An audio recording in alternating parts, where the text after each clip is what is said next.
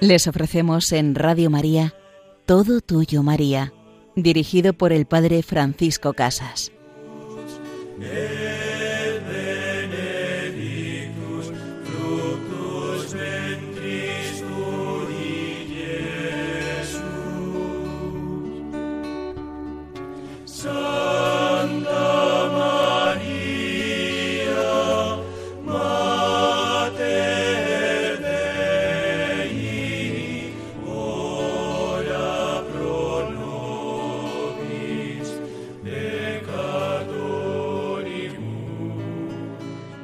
Santa María, Santa Madre de Dios, con estos títulos comenzamos a invocarte, con estos títulos deseamos amarte cada día más, querida Madre.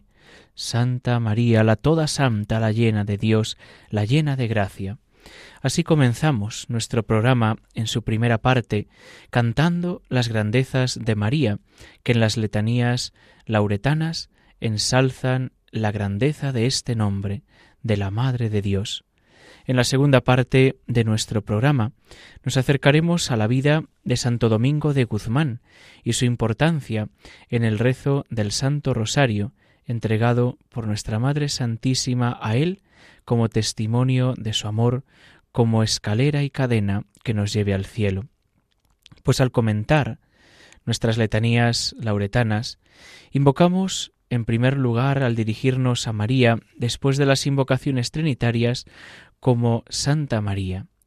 Debemos aceptar y entender que sólo Dios es santo y que comunica sus grandes atributos en diferente medida a sus criaturas racionales, ante todo el de la santidad, por ser el más necesario.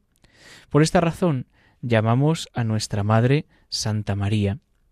Cuando Dios quiso preparar una madre para su Hijo, la hizo inmaculada en su concepción, la hizo santa aun antes de que hubiera nacido, antes de que pudiera pensar, hablar, obrar, la preservó del pecado, de toda mancha. Por eso, difiere de todos los santos. Ella es la toda pura, la toda santa, la Madre de Dios. Toda santa es María. María es nombre de ayuda y consuelo. Cuando la invocamos con fe, con devoción y con amor, recibimos inmediatamente ayuda, aliento y consuelo. Dice San Bernardo del Santísimo Nombre de Jesús, pero muy bien puede aplicarse al dulce nombre de María, que este nombre es alimento suave que conforta, es medicina que alivia los dolores y las penas, es miel en la boca, melodía en los oídos, alegría en el corazón. Procuremos honrar este santo nombre y reparar las ofensas que se hacen a esta buena Madre. Invoquémosla en todas nuestras necesidades. El nombre de Jesús y el nombre de María, concluye San Bernardo, producen la curación de nuestras miserias y dominan las pasiones violentas. Tengamos estos nombres en el corazón y en los labios durante la vida, y los tendremos en el corazón y en los labios en nuestra última hora. Así seremos auxiliados en aquel momento, pues esos nombres santamente invocados serán para nosotros prenda de luz, de gracia, de perdón y de seguridad en aquella eternidad feliz que todos esperamos. Y a cada invocación, en cada letanía dirigida a nuestra Madre, vamos respondiendo ruega por nosotros, y no ten piedad de nosotros, como lo hacíamos al dirigirnos a las tres personas divinas, porque sólo Dios es fuente infinita de toda gracia. Ella, María y los santos son canales a través de los cuales Dios se complace en hacernos llegar sus gracias. Las súplicas de los santos son eficaces para nosotros y poderosas ante Dios, pero son mucho más poderosas y eficaces las súplicas de nuestra Madre María Santísima. Rogándole a ella su intercesión, estamos seguros de que como es la más excelsa, la más santa de las criaturas y la más grata a Dios, es la que en consecuencia puede más delante de Dios, y por otra parte, es la que más nos ama y la que más nos favorece, la que más desea también favorecernos. Después de invocarla como Santa María, vamos invocándola como Santa Madre de Dios. La invocamos ahora con una serie de títulos muy apropiados, pero el más importante, el que la produce el mayor amor y dignidad, es el de ser Madre de Dios. La divina maternidad de María es dogma y artículo fundamental de nuestra fe. Es la base de nuestra religión. En esta base tenemos dos inefables misterios, el misterio de la Santísima Trinidad y el misterio de la encarnación del Verbo. La encarnación supone la Trinidad. El Hijo que se ha encarnado supone el Padre del cual ha sido engendrado, y si se ha encarnado por obra del Espíritu Santo, confirma la existencia de esta tercera persona de la Santísima Trinidad. Y no se puede imaginar la encarnación sin una madre que proporcione la naturaleza humana al Verbo. He aquí cómo la divina maternidad de María entra en el fundamento y en el nexo esencial de las supremas verdades de nuestra religión. Y así como los principales artículos de la fe revelada, la redención, la gracia, la Iglesia, los sacramentos, la vida eterna, son consecuencias del misterio de la Encarnación, así, estas importantes verdades tienen una íntima e indiscutible relación con el dogma de la divina maternidad de María. Santa Madre de Dios, porque ella es madre de la naturaleza humana de Cristo, pero esta naturaleza humana está en Cristo indisolublemente, personalmente, hipostáticamente unida a la naturaleza divina en unidad de persona, y ésta es divina. María es, por lo tanto, madre de esta persona divina, de Jesucristo, Dios y hombre verdadero. Pero María también es invocada como Santa Virgen de las Vírgenes. Con esta invocación afirmamos que la virginidad de María no es común, que es única, perfecta, sublime, y que añadió a su pureza virginal un sello de consagración y de perpetuidad. Los católicos creemos que la Santa Iglesia, que María ha sido antes del parto, en el parto y después del parto, siempre Virgen purísima. Los dos estados, virginidad y maternidad, son en sí santos. El primero es muy generoso y noble. La maternidad es un claro reflejo de la adorable fecundidad del Padre Eterno, del cual, como nos asegura el apóstol San Pablo en su carta a los Efesios, deriva toda paternidad en el cielo y en la tierra, imita a la omnipotencia creadora y tiene el mérito de poblar el cielo. María unió en sí estos dos títulos sublimes, ser madre y virgen fecunda. Por estas razones, la Iglesia llama a María Virgen de las Vírgenes. Pues vamos a quedarnos aquí con estas tres letanías, Santa María, Santa Madre de Dios, Santa Virgen de las Vírgenes, las tres grandezas de nuestra Madre, las tres grandezas que hablan de su dignidad.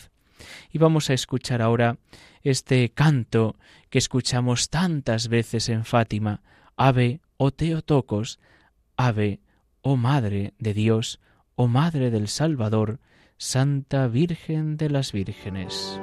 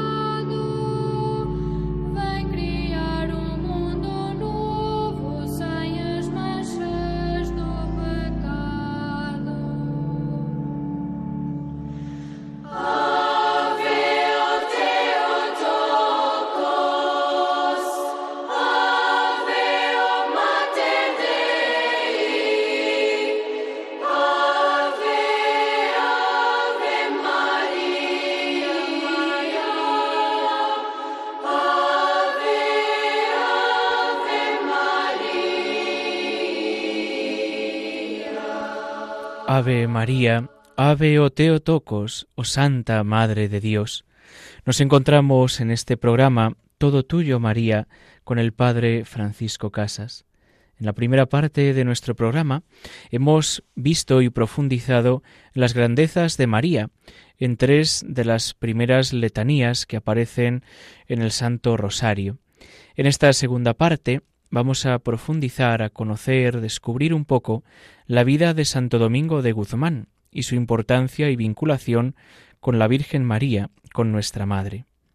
Santo Domingo de Guzmán nació en Caleruega, en Burgos, en el año 1170, en el seno de una familia profundamente creyente. Sus padres, don Félix de Guzmán y doña Juana de Aza, parientes de reyes castellanos y de León, Aragón, Navarra y Portugal, descendían de los condes fundadores de Castilla.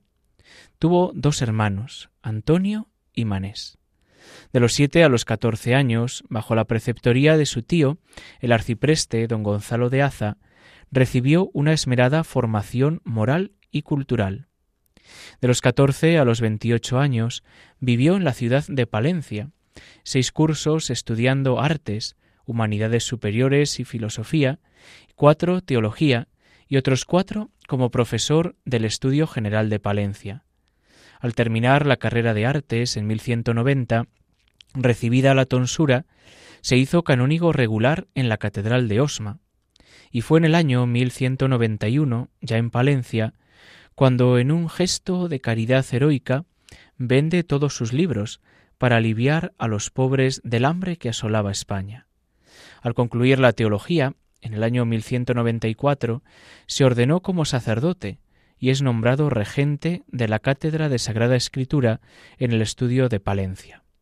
Al finalizar sus cuatro años de docencia y magisterio universitario, con veintiocho años, se recogió en su cabildo en el que enseguida, por sus relevantes cualidades intelectuales y morales, el obispo le encomienda la presidencia de la comunidad de canónigos y del gobierno de la diócesis en calidad de vicario general de la misma. En 1205, por encargo del rey Alfonso VIII de Castilla, acompaña al obispo de Osma, Diego, como embajador extraordinario para concertar en la corte danesa las bodas del príncipe Fernando. Con este motivo, tuvo que hacer nuevos viajes, siempre acompañando al obispo Diego a Dinamarca y a Roma, decidiéndose durante ellos su destino y clarificándose definitivamente su ya antigua vocación misionera. En sus idas y venidas a través de Francia, conoció los estragos que en las almas producía la herejía albigense. De acuerdo con el Papa Inocencio III, en 1206, al terminar las embajadas, se estableció en Languedoc como predicador de la verdad entre los cátaros. Y será dos años más tarde, en 1208, en este momento de lucha contra la herejía albigense y en su predicación ardiente, cuando la Madre de Dios en persona le enseñe a Domingo a rezar el Santo Rosario y le pide, le invita a que propague esta devoción y la utilice como arma poderosa en contra de los enemigos de la fe.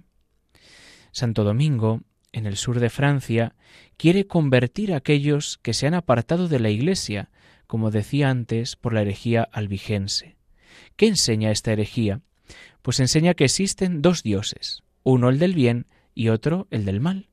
El bueno creó todo lo espiritual, el malo todo lo material, y como consecuencia, para los albigenses, todo lo material es malo. El cuerpo es material, por tanto, el cuerpo es malo. Jesús tuvo un cuerpo, por consiguiente, Jesús no es Dios. También negaban los sacramentos y la verdad de que María es la Madre de Dios. Se rehusaban a reconocer al Papa y establecieron sus propias normas y creencias. Durante años, los papas enviaron sacerdotes celosos de la fe que trataron de convertirlos, pero sin mucho éxito. También había factores políticos que envolvían este problema. Domingo, por medio de su predicación, sus oraciones y sacrificios, logró convertir a unos pocos, pero muy a menudo, por temor a ser ridiculizados y a pasar trabajos grandes, los convertidos se daban por vencidos. Santo Domingo dio inicio a una orden religiosa para las mujeres jóvenes convertidas. Su convento se encontraba en Pruyel, junto a una capilla dedicada a la Santísima Virgen. Fue en esta capilla en donde Domingo le suplicó a Nuestra Señora que lo ayudara, pues sentía que no estaba logrando casi nada. La Virgen se le aparece en la capilla, en su mano sostenía un rosario y le enseñó a Domingo a recitarlo dijo que lo predicara por todo el mundo, prometiéndole que muchos pecadores se convertirían y se obtendrían abundantes gracias. Domingo salió de allí lleno de celo, con el rosario en la mano, y efectivamente lo predicó, y con gran éxito, porque muchos albigenses volvieron a la fe católica. Lamentablemente, la situación entre albigenses y cristianos estaba además vinculada con temas políticos, lo cual hizo que la cosa llegase a un enfrentamiento y a una guerra. Simón de Montfort, el dirigente del ejército cristiano y a la vez amigo de Domingo, hizo que éste enseñara a las tropas a rezar el rosario. Lo rezaron con gran devoción antes de su batalla, de la batalla más importante en Muret. De Montfort consideró que su victoria había sido un verdadero milagro y el resultado del rosario. Como signo de gratitud, de Montfort construyó la primera capilla a Nuestra Señora del Rosario. Un creciente número de hombres se unió a la gran obra apostólica de Domingo, y con la aprobación del Santo Padre, Domingo formó la orden de, predicadores, conocidos como los dominicos. Con gran celo predicaban, enseñaban, y los frutos de conversión crecían. A medida que la orden crecía, se extendieron a diferentes países como misioneros para la gloria de Dios y de la Virgen. El rosario se mantuvo como la oración predilecta durante casi dos siglos. Cuando la devoción empezó a disminuir, la Virgen de nuevo se apareció a Alano de la Rupe y le dijo que reviviera dicha devoción. La Virgen le dijo también que se necesitarían volúmenes inmensos para registrar todos los milagros logrados por medio del Santo Rosario, y reiteró las promesas dadas a Santo Domingo referentes al Rosario. Muchos siglos más tarde, en Fátima, la Virgen de nuevo recordará e invitará a los niños, a Francisco, a Lucía y a Jacinta, a rezar el Santo Rosario, a rezarlo por la paz, por las familias, a rezarlo por la conversión de los pecadores. Cuando Santo Domingo vio su orden pues más o menos estructurada y con más de sesenta comunidades en funcionamiento, agotado físicamente tras una breve enfermedad, murió el 6 de agosto de 1221, a los 51 años de edad, en el convento de Bolonia, donde sus restos permanecen sepultados. En 1234, su gran amigo y admirador, el Papa Gregorio IX, lo canonizó. Pues pidamos la ayuda y la intercesión de Santo Domingo, que Él nos ayude a enamorarnos de esta oración del Santo Rosario, un regalo de la Virgen, un regalo para las almas, un regalo para la paz y la conversión al catolicismo. Cada uno de nosotros, ya cristianos bautizados, también necesitamos convertirnos, necesitamos volver a Jesucristo, volver a ese amor a la presencia real del Señor en la Eucaristía, a descubrirle como nuestro Dios y nuestro todo, pues que por su intercesión crezcamos en el amor a la Virgen María y que ella nos ayude a llegar a su Hijo Jesús os invitamos a poder escuchar de nuevo este programa en el podcast de Radio María, todo tuyo María, arroba radiomaria.es y escribirnos un correo electrónico a la dirección del programa, pudiendo dejar vuestros comentarios y también peticiones sobre algunos santos de los que os interesaría conocer su vida y su relación con nuestra Santísima Madre.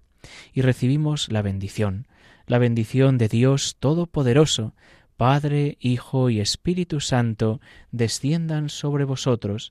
Alabado sea Jesucristo.